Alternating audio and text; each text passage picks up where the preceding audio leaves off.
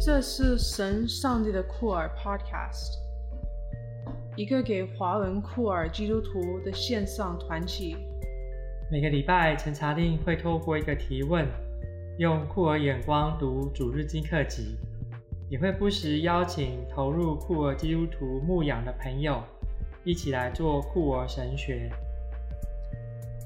刘真会介绍不同面向的酷儿基督徒社群，透过与不同酷儿基督徒社群的对话，了解他们的生命经验。以及深度关注的议题，邀请大家一起与我们建立跨越时间与空间的团体，透过酷儿眼光一起来探索信仰与团契生活，也可以在 queerofgod.com 跟我们互动。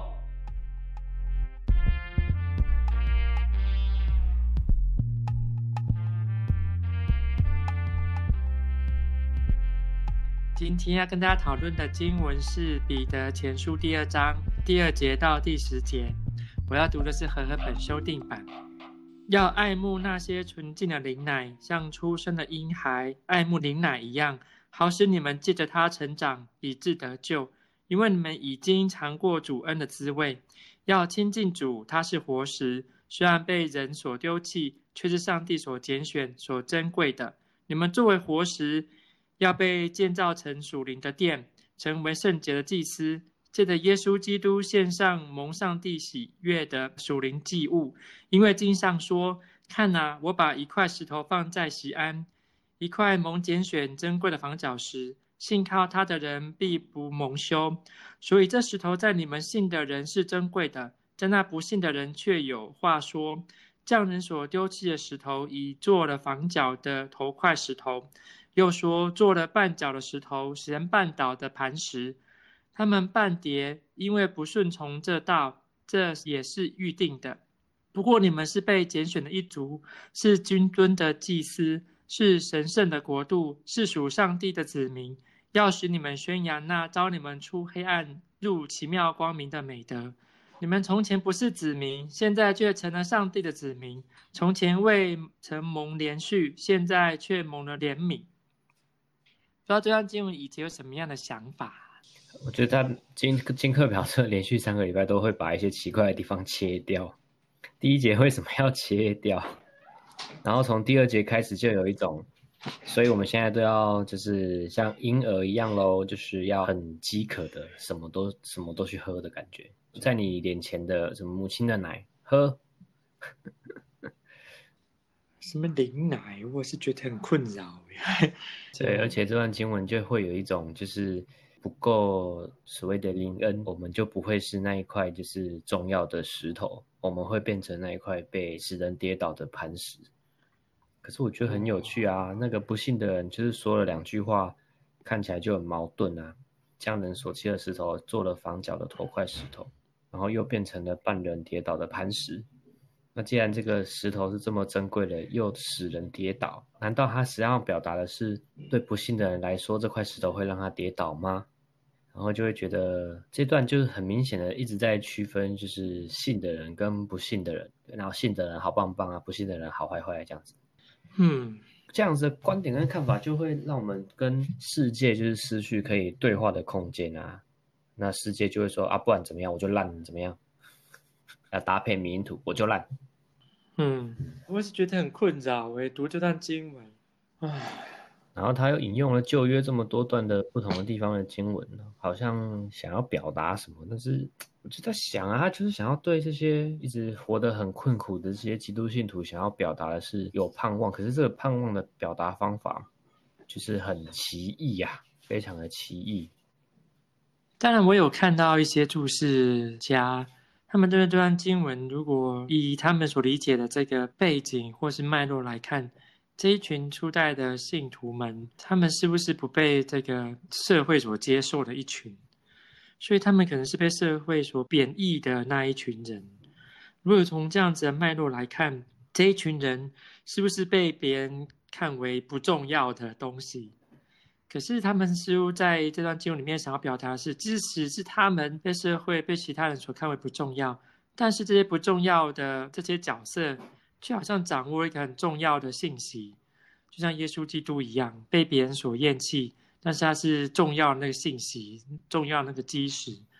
然后从这样子的脉络处境当中来鼓励这些被厌弃的这些信徒们，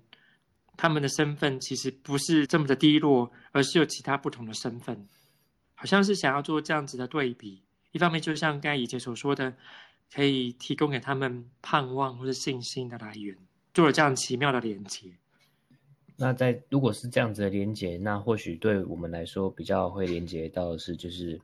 不管是在台湾也好，或是在就是美国的一些就是过去比较主流的一些教会，好像都在面临着人口老化的问题，呃，好像渐渐的是变成是就是社会当中不太重要的劳动人口在聚集的地方。确实有蛮多的老人家就是。对于自己现在身体的状态有很多的不满，包含就是常常跌倒啊，或是常常需要进出病院啊，眼睛看不清楚，耳朵听不清楚，然后好像失去了过去的那一种很强的活动力，然后甚至也觉得好像被子女所讨厌，或者被社会所抛弃，是他们心里很主观的感受，然后常常也会期待说上帝可以赶快让他们好起来。那我觉得好像可以从这边重新检讨，那个好起来是什么意思？如果我们期待那个好起来是变回像年轻的时候那个样子，可是我们知道以生理的结构来说，那是绝对不可能的事情。对他们来说，盼望可以是什么？确实，某种程度我们在身体上我们是没有办法，因为我们就是在这个有限的世界。但是某些程度上，我们是可以维持住的。我说那个维持，并不是说什么坚持信仰啊，虽然某种程度也有这个意思，但是我比较想要表达是在心灵层面或是在一些思想层面上，我觉得那是还是可以维持住的。那维持是一种让自己不会那么快的就失去了那一种对生命的热忱的那种感觉。但是我觉得这很重要，也依靠着其他的群体内的弟兄姐妹是怎么样的去接纳他们。说到这种群体的一种接纳的状态，就让我想到很多的被边缘化的这个群体们，他们在信仰团体当中的角色，就像很多的同志基督徒，他们是被厌弃的，是被摒除在外的。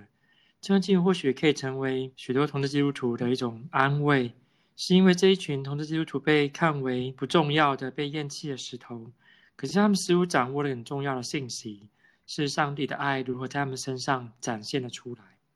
而这段经文的这个后半段，这种拣选的概念，似乎可以运用在许多受到压迫的人身上，在面对压迫的时候，或许可以得到一些力量，对待事情不同的看法。虽然我们并没有意思要想要。来合理化对任何人的打压或是歧视，可是这段经文似乎可以呈现出这样子的一种冲突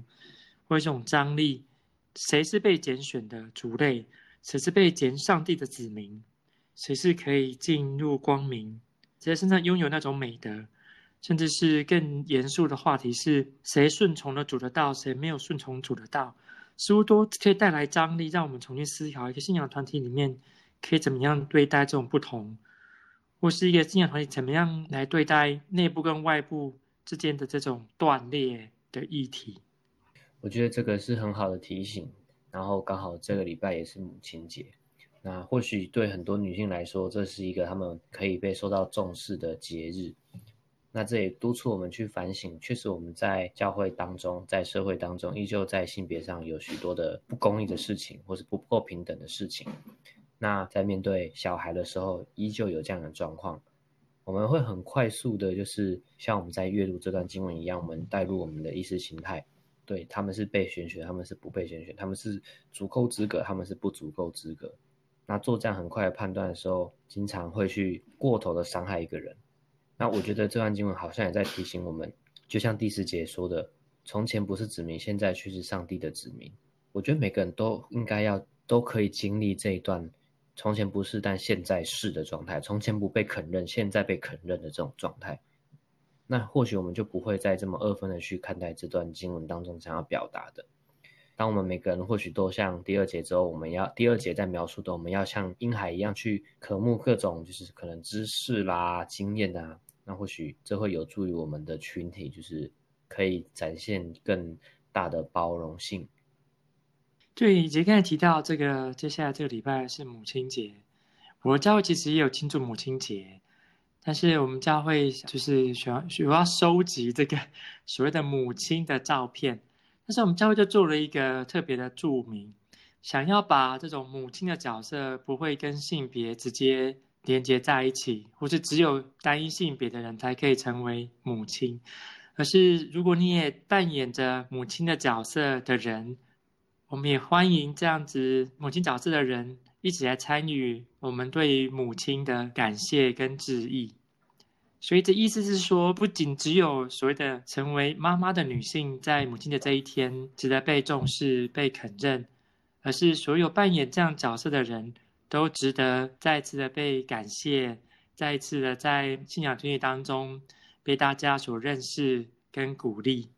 加上也可以从第二节这段经文来看，呃，有的注释家说，哦，这个是从诗篇来的；有注释家说，哦，这个是从以赛亚书来的。这个上帝他可以提供这个奶给这个小孩，他看起来是一种比喻，可是另外一种方面来看，上帝他其实也是扮演的母亲的形象。他甚至可以提供灵奶给他的子民。第一方面可以告诉我们，如果我们一直认为上帝只有单一的形象，是阳性男性的形象的话，那我们在阅读经文的时候就会受到限制，因为经文很清楚的描写了一个富有女性上帝形象可以哺乳的这样的形象在经文的当中。这可以帮助我们对于上帝的认识更加的开阔。有些人觉得上帝像父亲，或者像主的主祷文一样，主教导我们祷告文一样，说哦，是天上的父亲。可是经文其实也告诉我们，诶，他也是我们天上的母亲。好像有不同的形象，也可以传达出不同的意涵。我们可以这样子来看待他，就可以对于教会里面，不管是制度上面，或者在神学观点上面。独尊单一性别的这样子的现况，我们可以加以扩充它和丰富它。我觉得在更细节的，就是牧养的帮助跟指导上面，反而是让我们的信徒看见，就是不管自己身为女性，因为其实我的教会长职多数是女性，在东部也很长，很多长职是女性。自己是身为女性，那有没有办法就是更意识到看清楚自己在家庭或者社会中的角色？那在这个角色当中，他可能遭遇过呃什么样的传统的意识形态，就是束缚着他。但是现在透过不一样的视角，让自己就是重新得到那种滋养，然后看见是我还有不一样的道路可以走上去。那我觉得这个是很重要的啦。那最近刚好也有开始有这样子的，看到一位姐妹有这样子的新的认知跟体会正在往前走，我觉得真的是非常的不简单。如何在肯认自己的婚姻是不完整破碎的，然后渐渐的重新去学习爱自己这件事情。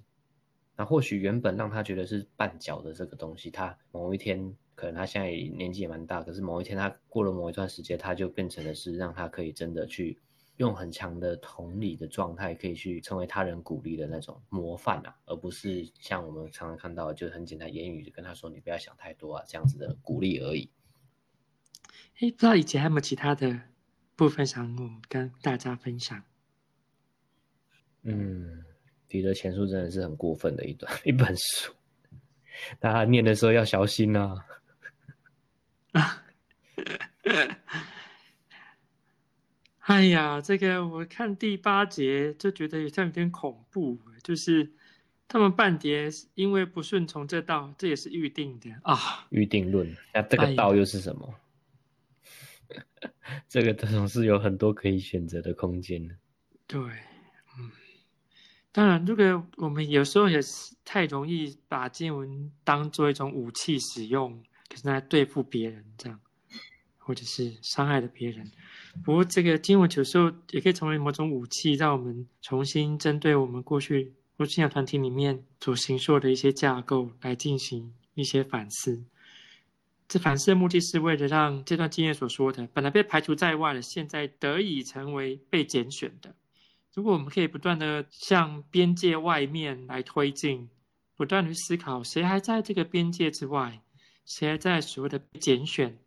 的这样范外。如果我们可以不断的思考跟扩充这样的边境，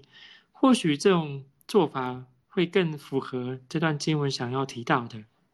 让过去在黑暗当中的人，可能是人或制度上面所造成的黑暗，现在不再是黑暗而笼罩着他们，也透过他们的经验，让我们看见，哦，原来他们身上拥有这么好的美德，我们过去都没有看见或是所忽视的。这或许对信仰团体来说，会是很重要的帮助。那今天很开心跟大家一起讨论，我们下次见，拜拜，拜拜。